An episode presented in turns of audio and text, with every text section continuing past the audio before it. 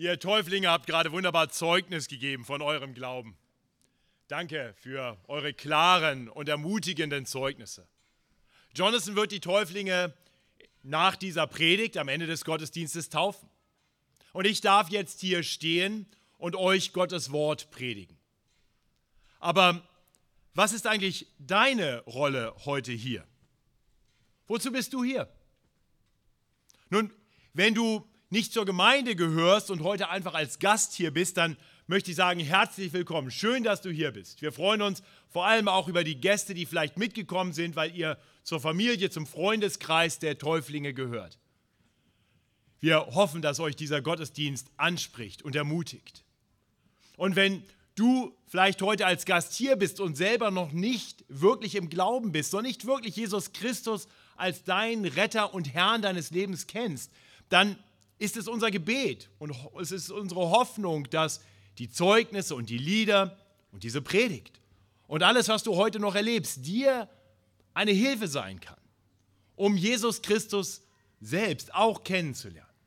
Ich bin mir sicher, für unsere Täuflinge gäbe es nichts Schöneres, als zu erfahren eines Tages, dass jemand, der bei ihrer Taufe dabei war, durch die Zeugnisse, durch alles, was hier heute geschehen ist, selbst zum Glauben gekommen ist und dann vielleicht auch eines Tages hier stehen kann und getauft werden kann. Also wenn du das bist, wir hoffen, dass dich das heute anspricht und wir wollen dir sagen, du bist herzlich willkommen und wir würden mit dir gerne weiter ins Gespräch kommen. Aber die meisten unter uns, die sind bereits getauft und gehören zu dieser Gemeinde.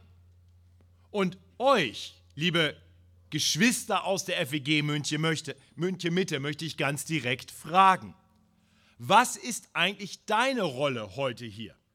Was hast du mit dieser Taufe zu tun? Hast du irgendeine Verantwortung? Ist dir klar, dass du nicht einfach nur Teil des Publikums bist?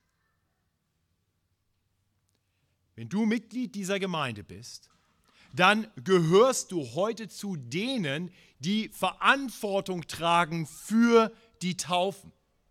Und damit auch für die Menschen, die wir taufen und die Gemeinde aufnehmen. Anderen Worten, du hast Verantwortung für alle, die zu dieser Gemeinde gehören und damit ab heute eben auch gerade für die vier Täuflinge. Davon lesen wir am Ende des Matthäusevangeliums, wo Jesus uns deutlich sagt, dass wir als Jünger Jesu eine Verantwortung tragen, einen konkreten Auftrag haben. Dort spricht Jesus und sagt, mir ist gegeben alle Gewalt im Himmel und auf Erden.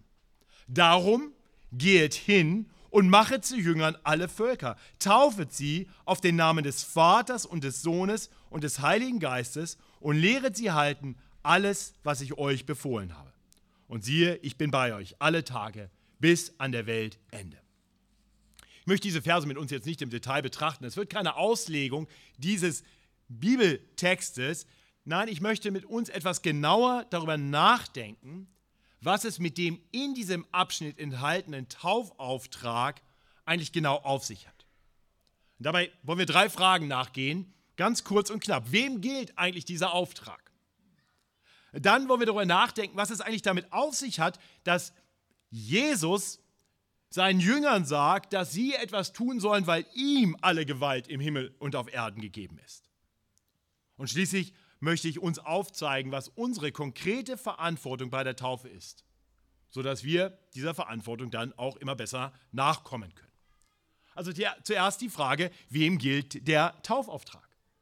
Und aus dem, aus dem Kontext wird deutlich, dass Jesus diese Worte erst einmal einfach zu seinen elf engsten Jüngern spricht. Ne, in Vers 16, direkt vor unserem Predigtext, da heißt es, da gingen die elf Jünger nach Galiläa auf den Berg, wohin Jesus sie beschieden hatte.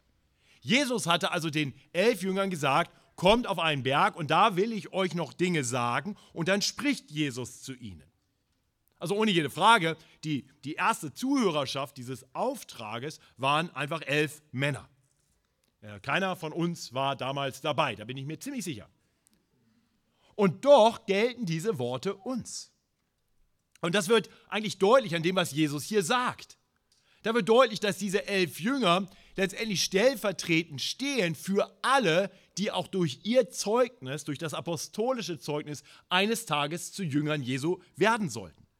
Das wird schon allein dadurch deutlich, dass die, die Weite dieses Auftrages viel zu groß ist, als dass diese elf Männer allein das hätten tun können. Geht hin zu allen Völkern. Das überfordert die elf. Damit sind wir bis heute nicht fertig. Das ist ein Auftrag, den die elf niemals alleine hätten ausführen können. Und zum anderen ist es nicht nur ein geografisches Problem, es ist auch eine zeitliche Dimension, die deutlich macht, es geht weit über die elf hinaus. Denn Jesus sagt am Ende den Jüngern zu, ich bin bei euch, nicht bis zum Ende eures Lebens, sondern bis zum Ende der Welt. Wir sehen, die Dimension dessen, was Jesus hier sagt, ist eine globale Dimension und eine Dimension, die zeitlich reicht bis ans Ende der Erde. Von daher wird deutlich, Jesus spricht hier zu allen seinen Jüngern. Wenn du also ein Jünger Jesus bist, spricht Jesus zu dir. Jesus hat einen Auftrag für dich. Wir alle miteinander, die wir Jesus als unseren Retter und Herrn bekennen, die wir zur Gemeinschaft der Jünger Jesu gehören, und Jesus sammelt die Jünger in lokalen Gemeinden, so wie dieser hier, wir haben einen gemeinsamen Auftrag. Und das bringt uns schon zur zweiten Frage, zu dieser wirklich etwas seltsamen Aussage von Jesus. Denn was hat denn der Umstand, dass Jesus alle Gewalt im Himmel und auf Erden gegeben ist, mit uns zu tun? Ich weiß nicht, ob ihr darüber mal nachgedacht habt. Das ist ja eigentlich eine total schräge Aussage. Mir, sagt Jesus, mir ist gegeben alle Gewalt im Himmel und auf Erden, darum geht ihr hin. Äh, okay. Mir ist gegeben alle Gewalt im Himmel und auf Erden, darum geht ihr hin. Und machet zu Jüngern alle Völker, tauft sie auf den Namen des Vaters, des Sohnes und des Heiligen Geistes und lehrt sie halten alles, was ich euch befohlen habe. Und siehe, ich bin bei euch alle Tage bis an der Weltende. Also wenn Jesus alle Gewalt gegeben ist, wieso sollen wir dann aktiv werden? Das ist ja ein bisschen so, als wenn Sammy nachher noch sagen würde vor dem letzten Lied, ich habe alle musikalischen und technischen Fähigkeiten am Keyboard, Matthias, deshalb spiel du. Mach das besser nicht. Das ist ein bisschen so, als wenn die starken Männer nachher beim Abbau sagen, wir sind die starken Männer, deswegen ihr kleinen Kinder baut bitte ab. Ist doch seltsam. Das macht keinen Sinn. Und das kann Jesus nicht gemeint haben. Aber was hat er denn gemeint? Nun, wir sollen aktiv werden als seine Jünger, gerade weil Jesus alle Gewalt im Himmel und auf Erden gegeben ist und er uns zusagt, ich bin bei euch. Also in gewisser Weise sagt er seinen Jüngern zu, versteht, ihr seid meine Werkzeuge und meine Kraft, meine Gewalt, die mir gegeben ist, durch, die will ich durch euch wirken lassen. Ich will euch gebrauchen und in meiner Macht, in meiner Kraft durch euch Großes vollbringen. Denn ich bin bei euch alle Tage bis an der Weltende. Ich schicke euch also nicht alleine los und schaue von oben zu. Na, was machen meine Jünger?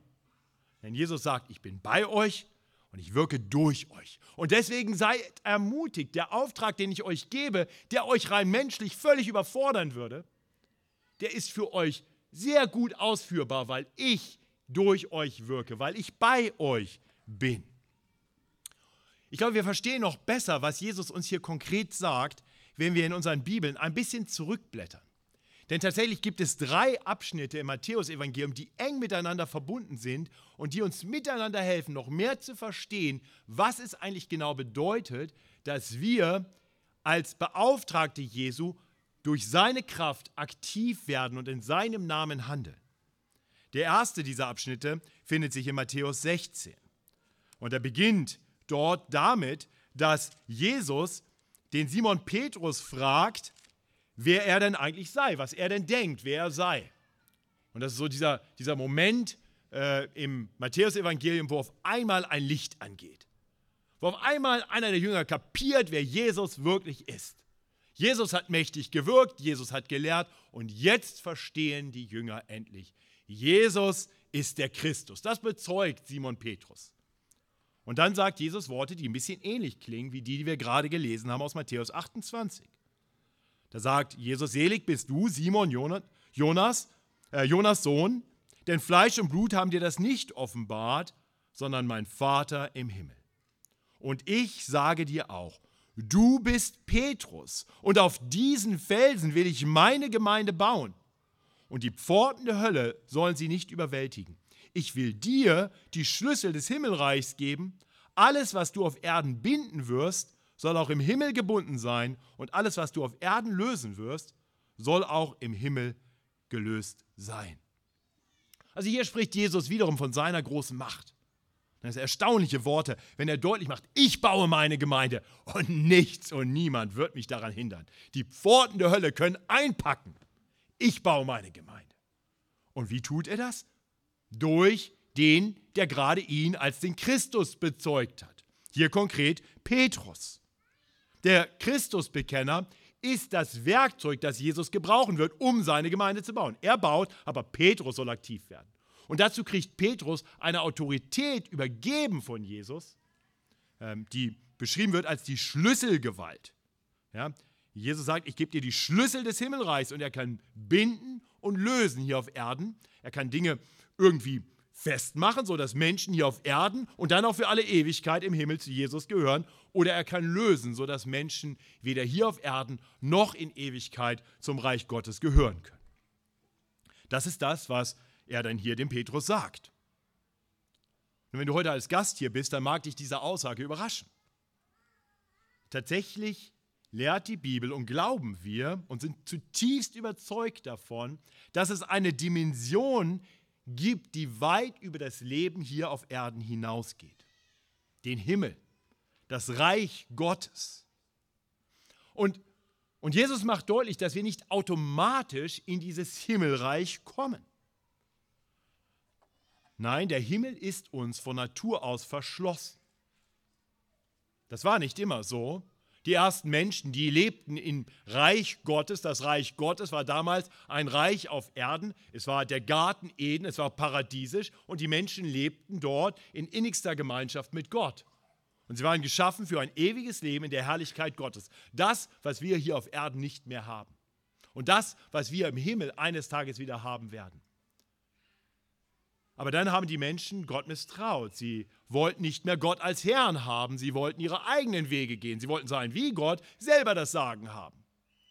Und durch diese Rebellion gegen Gott kam es dazu, dass Gott sagte, Menschen, die mich so missachten, die mich nicht akzeptieren als den Gott, den Schöpfer und den Herrn aller Dinge, die können nicht mehr verbleiben in meiner Gegenwart, die können nicht mehr bleiben in meinem Reich, die können nicht mehr ewig leben, die gehören nicht mehr zum Himmelreich. Und so wurden die ersten Menschen aus dem Garten Eden vertrieben. Gott stellte Cherubim, Engel, an die Pforten des Zugangs in seine Gegenwart mit blitzernden Schwertern. Und seit diesem Tage leben wir in einer Welt, die voller Leid ist, die mit Schmerzen einhergeht. Wir haben einiges in den Zeugnissen gehört. Das sind Dinge, die es hier auf Erden gibt. Aber Gott hat eine gute Nachricht für uns und er sagt uns, diese Dimension, die wir verloren haben, die werden wir durch Gottes Hilfe eines Tages wiedergewinnen. Es ist nicht alles für alle Ewigkeit verloren. Und gerade deshalb hat Gott gesagt, komme ich zu euch Menschen, um einen Zugang zu mir wieder zu schaffen. Und so kam Gott in Jesus Christus, wurde Mensch und lebte das Leben, das wir alle hätten leben sollen. Im perfekten Gehorsam, immer im Schauen auf Gott den Vater, in allen Dingen fragend, Vater, was ist dein Wille? In allen Dingen sich orientieren am göttlichen Gesetz. Jesus allein hat so gelebt. Unsere Täuflinge haben bekannt, dass sie Sünde in ihrem Leben haben und Vergebung brauchen. Wir haben das als Gemeinde vorhin bekannt. Keiner von uns hat so gelebt. Deswegen können wir aus unserer Kraft heraus nicht in das Reich Gottes kommen. Aber Jesus konnte es. Und so kam er, der ewige Sohn Gottes, in diese Welt und lebte für uns und dann starb er für uns. Er nahm unsere Schuld auf sich. Deswegen ist uns Christen das Kreuz so wichtig, weil dort die gerechte Strafe für unsere Schuld gesühnt wurde, bezahlt wurde. Jesus gab sein Leben für Menschen wie Tabea, wie Eva, wie Diana, wie Michelle. Für Menschen, die sagen, ich vertraue mich diesem Jesus an. Jesus sagt, jeder, der sich mir anvertraut, jeder, der am Glauben zu mir kommt, jeder, der sagt, ich komme wieder in die gute Herrschaft Gottes, dem sagt Jesus, schließe ich den Himmel auf. Das tat er, indem er unsere Schuld von uns nahm. Er nahm sie mit ans Kreuz und überwand den Tod. Er ist auferstanden von den Toten und zeigt damit, es gibt eine Dimension über das Leben hinaus, es gibt ewiges Leben. Und Jesus sagt jetzt zu Petrus, du kannst Menschen den Weg dahin aufschließen, weil du das erkannt hast, was Menschen erkennen müssen, nämlich dass ich, Jesus, nicht einfach nur ein weiser Lehrer bin, sondern dass ich der von Gott gekommene, der im Alten Testament verheißene Christus bin. Deswegen ist es so wichtig, dass wir nicht irgendwie denken, ja, Jesus hat es vielleicht auch mal gegeben, sondern dass wir wirklich erkennen, dass Jesus der von Gott Gesandte ist, dass er allein derjenige ist, durch den wir Rettung finden können vor dem verdienten Gericht, durch den wir versöhnt sein können mit Gott und durch den wir ewiges Leben haben können. Wir müssen erkennen, dass Jesus der Christus ist. Wir müssen ihn anerkennen als den Herrn unseres Lebens. Wenn, wenn du Fragen dazu hast, ich möchte dich wirklich ermutigen, auch wenn du vielleicht schon Jahre Mitglied dieser Gemeinde bist, aber das für dich noch gar nicht so ganz klar ist, geh dieser Frage nach. Es gibt keine wichtigere Frage, die du für dich klären musst, als diese. Heute ist eine ideale Gelegenheit, einfach ins Gespräch zu kommen. Hey, können wir noch mal ein bisschen drüber reden? Was hat Matthias da genau gemeint? Komm gerne mit uns ins Gespräch. Denn wenn du Jesus als den Christus erkennst, als den Retter und Herrn, dann darf ich dir sagen, dir steht der Himmel offen. Du hast Leben nicht nur hier auf Erden, sondern für alle Ewigkeit und eines Tages damit auch befreit von all den Leiden und Nöten und Begrenzungen dieses Lebens. Petrus fing an, das zu verstehen. Er bekannte Jesus als den Christus, den lebendigen Sohn Gottes. Und Jesus sagt nun dem Christusbekenner, dass er eben nicht nur den Auftrag hat, selbst Christus zu bekennen, sondern dass er nun auch anderen Menschen Zeugnis geben soll. Er wird ausgesandt und soll dann bestätigen, ob Menschen entweder Jesus auch als den Christus erkennen und damit auch zum Reich Gottes gehören oder ob sie ihn nicht erkennen. Das ist damit gemeint, dass Jesus ihm äh, quasi diese Autorität übergibt, diese Schlüsselgewalt übergibt, anzuerkennen, wie ein Richter urteilen zu können, ob jemand das richtige Bekenntnis hat, das richtige glaubt, das durch sein Leben zeigt und den darf er verkünden, du bist, so wie ich, ein Kind Gottes. Und dir steht der Himmel offen. Und deswegen darfst du in die Gemeinde kommen und deswegen darfst du wissen, dass du ewiges Leben hast. Und andererseits hat er auch die Gewalt, nicht nur den Himmel aufzuschließen, zu lösen, sondern auch etwas zu schließen. Etwas zu verschließen und zu sagen, mit dem, wie du glaubst und lebst, in Missachtung des Herrn Jesus, als des einen Retters und Herrn, muss ich dir sagen, mein Urteil nicht mein Werk, nur mein Urteil. Das ist die Aufgabe allein des Petrus. Muss ich dir sagen, dir bleibt der Zugang zur Gemeinschaft der Glaubenden auf Erden verschlossen. Du bist herzlich willkommen zu Gottesdiensten, aber du kannst nicht Teil der Gemeinde werden. Und du wirst deshalb auch nicht im Himmelreich sein, weil ohne diesen Glauben kannst du weder hier Teil der Gemeinde sein, noch ewig im Himmel beim Herrn. Das ist die Schlüsselgewalt, von der hier die Rede ist. Und tatsächlich führt Jesus dann weiter aus, wie es genau, was genau diese Schlüsselgewalt dann bedeutet, was genau jetzt der Auftrag für den Christusbekenner und für alle Christusbekenner ist. Und das tut er zum einen in Matthäus 18 auf negative Art und Weise und dann in Matthäus 28, unserem Predigttext, auf positive Art und Weise. Und ich lese uns kurz die Worte aus Matthäus 18, der zweite entscheidende Text. Ähm, das sind Worte, die werden normalerweise nur angeführt, wenn es um Gemeindezucht geht und zu Recht so. Da heißt es, sündigt aber dein Bruder an dir, so geh hin und weise ihn zurecht, zwischen dir und ihm allein. Hört er auf dich, so hast du deinen Bruder gewonnen. Hört er nicht auf dich, so nimm noch einen oder zwei zu dir, damit jede Sache durch den Mund von zwei oder drei Zeugen bestätigt werde. Hört er auf die nicht, so sage es der Gemeinde.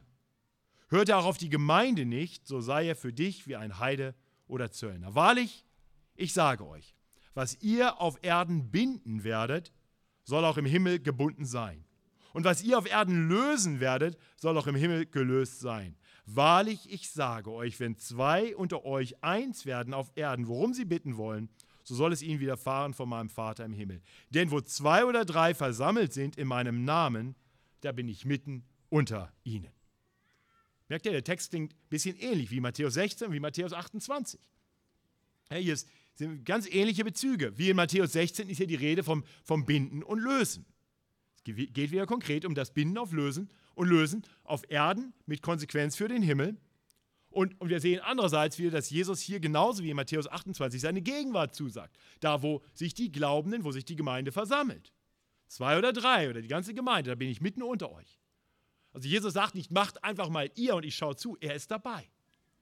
Hier im, in, in negativer Hinsicht sagt er, wenn wir als Gemeinde erleben, dass jemand, der mit Sünde konfrontiert wird, in der Sünde verharrt und sich nicht zurechtweisen lässt, wenn jemand konsequent sagt, ich komme nicht in Buße wieder unter die Herrschaft Jesu, das heißt, ich habe angefangen, einen falschen Weg zu gehen, das ist das, was Jesus sagt, und ich laufe in die Richtung, und dann kommt einer und sagt, hey, du bist auf falschen Wege, du hast gesündigt, komm, komm zurück. Und er sagt, nein, will ich nicht. Und dann sagt er, dann bringt noch Leute mit, damit es nicht einfach vielleicht daran liegt, dass er dich nicht mag. Bring andere mit und ruft ihn und er überzeugt ihn und zeigt ihm aus der Bibel, dass er auf falschen Wegen ist, damit er zurückkommen kann.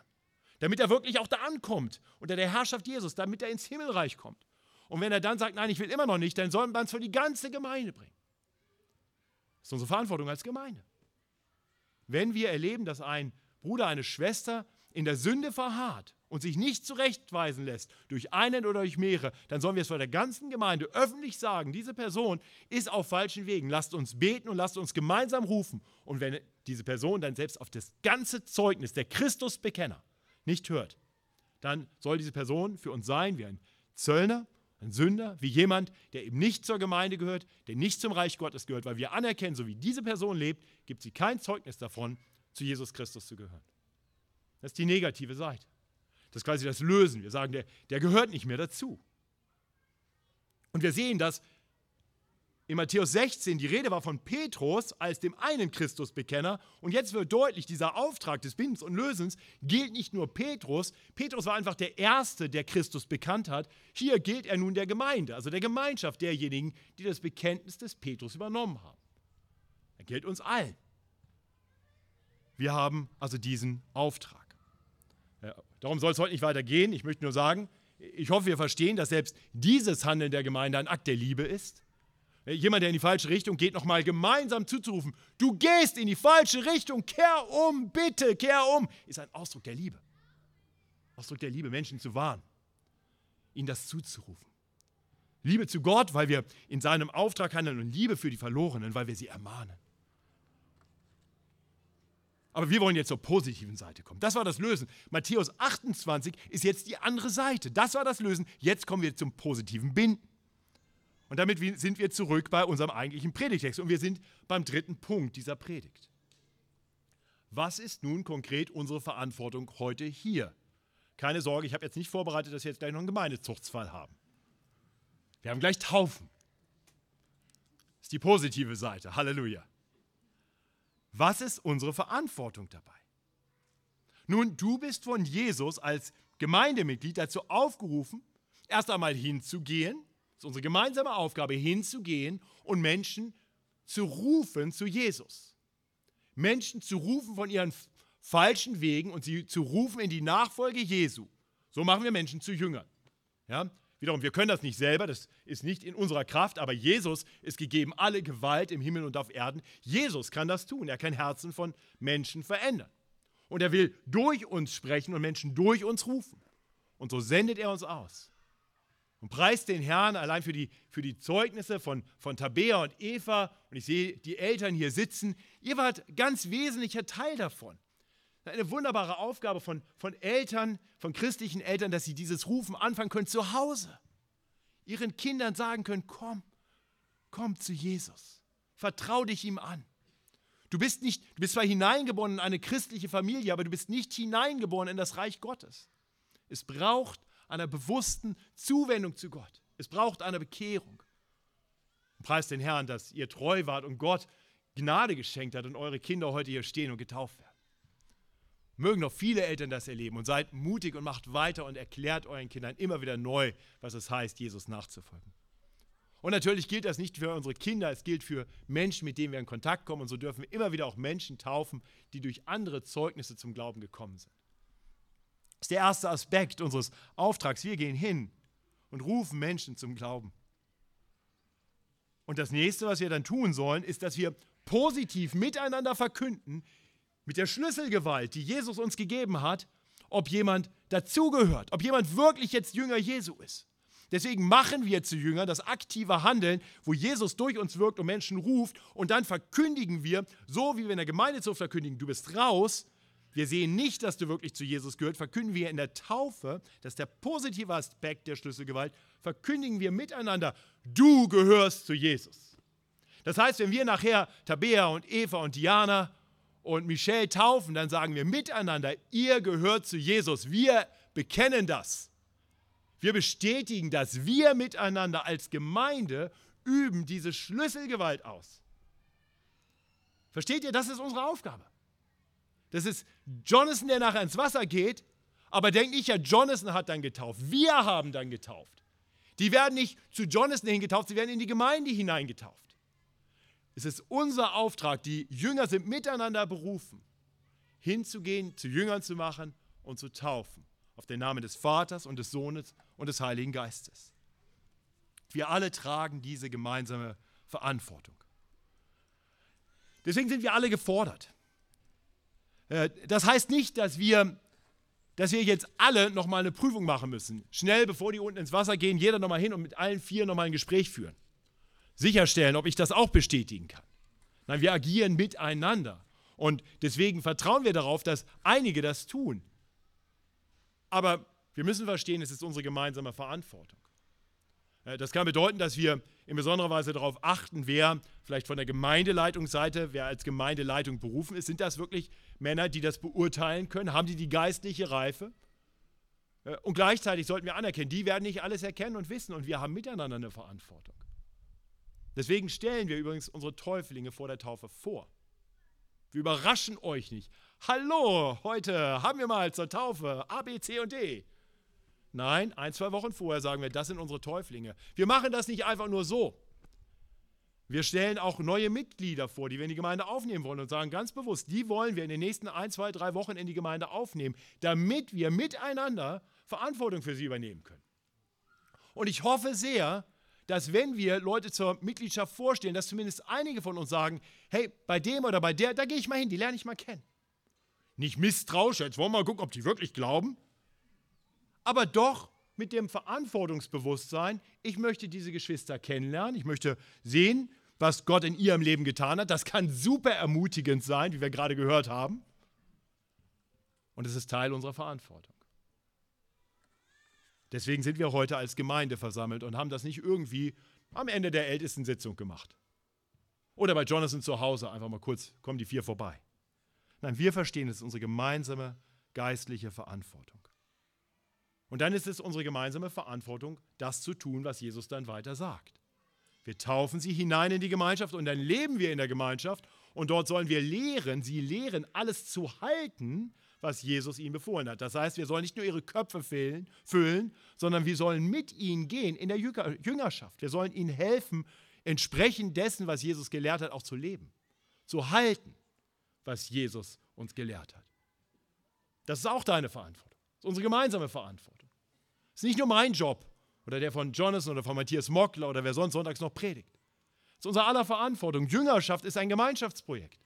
Deswegen haben wir Taufpaten, weil wir sagen, wir wollen einen Menschen an die Seite der Täuflinge stellen, der bewusst ein bisschen Weg mitgeht, Jüngerschaft betreibt, den, den jungen Gläubigen hilft, den Weg weiterzugehen. Und deswegen wünschen wir uns, dass ganz viele von uns, möglichst alle von uns, irgendwo in Jüngerschaftsbeziehungen leben, sodass wir genau das füreinander tun können das, was Jesus uns hier sagt. Okay, ich komme zum Ende.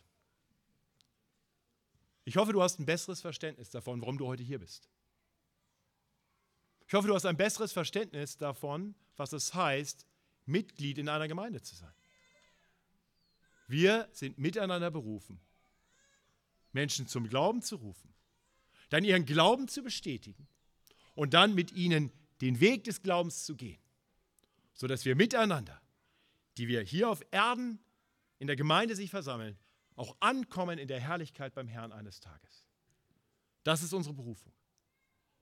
Und heute Nachmittag ist eine super Gelegenheit, dieser Berufung in besonderer Weise nachzukommen, weil wir etwas mehr Zeit haben als nach dem Gottesdienst am Sonntag in der FEG München mit. Mach Gebrauch davon. Geh auf Leute zu. Wenn du noch niemanden hast, mit dem du Jesus gemeinsam nachfolgst, ein bisschen Jüngerschaft lebst, mit dem du dich ab und zu triffst, um die Bibel zu lesen und zu beten und über Dinge zu reden, wo du im Glauben vielleicht noch, noch Herausforderungen hast und sagst, kannst du da für mich beten? Hast du ein weises Wort für mich? Dann sprich vielleicht heute jemand an. Komm gerne auf mich oder Jonathan zu. Wir helfen dir gerne, jemanden zu finden, sodass wir tun können, wozu Jesus uns ruft. Jesus spricht, mir ist gegeben alle Gewalt im Himmel und auf Erden. Darum geht hin und machet zu Jüngern alle Völker. Taufet sie. Ach, ich freue mich schon so drauf. Taufet sie auf den Namen des Vaters und des Sohnes und des Heiligen Geistes und lehret sie halten alles, was ich euch befohlen habe. Und siehe, ich bin bei euch alle Tage bis an der Weltende. Ich bete mit uns. Himmlischer Vater, danke für dieses wunderbare Wort. Danke für diese wunderbare Berufung. Danke, dass du Menschen gesandt hast, die uns gerufen haben, sodass wir deine Jünger sein dürfen. Herr, ich bete für die, die heute hier sind und vielleicht noch nicht sagen können, dass sie deine Jünger sind. Ich bete, dass dein Wort ihre Herzen erreicht und erweicht, sodass sie dich erkennen und dir nachfolgen. Herr, ich danke dir für unsere vier Täuflinge. Ich danke dir für Michelle und für Diana und für Tabea und für Eva. Ich danke dir für die, die ihnen das Wort des Glaubens weitergesagt haben.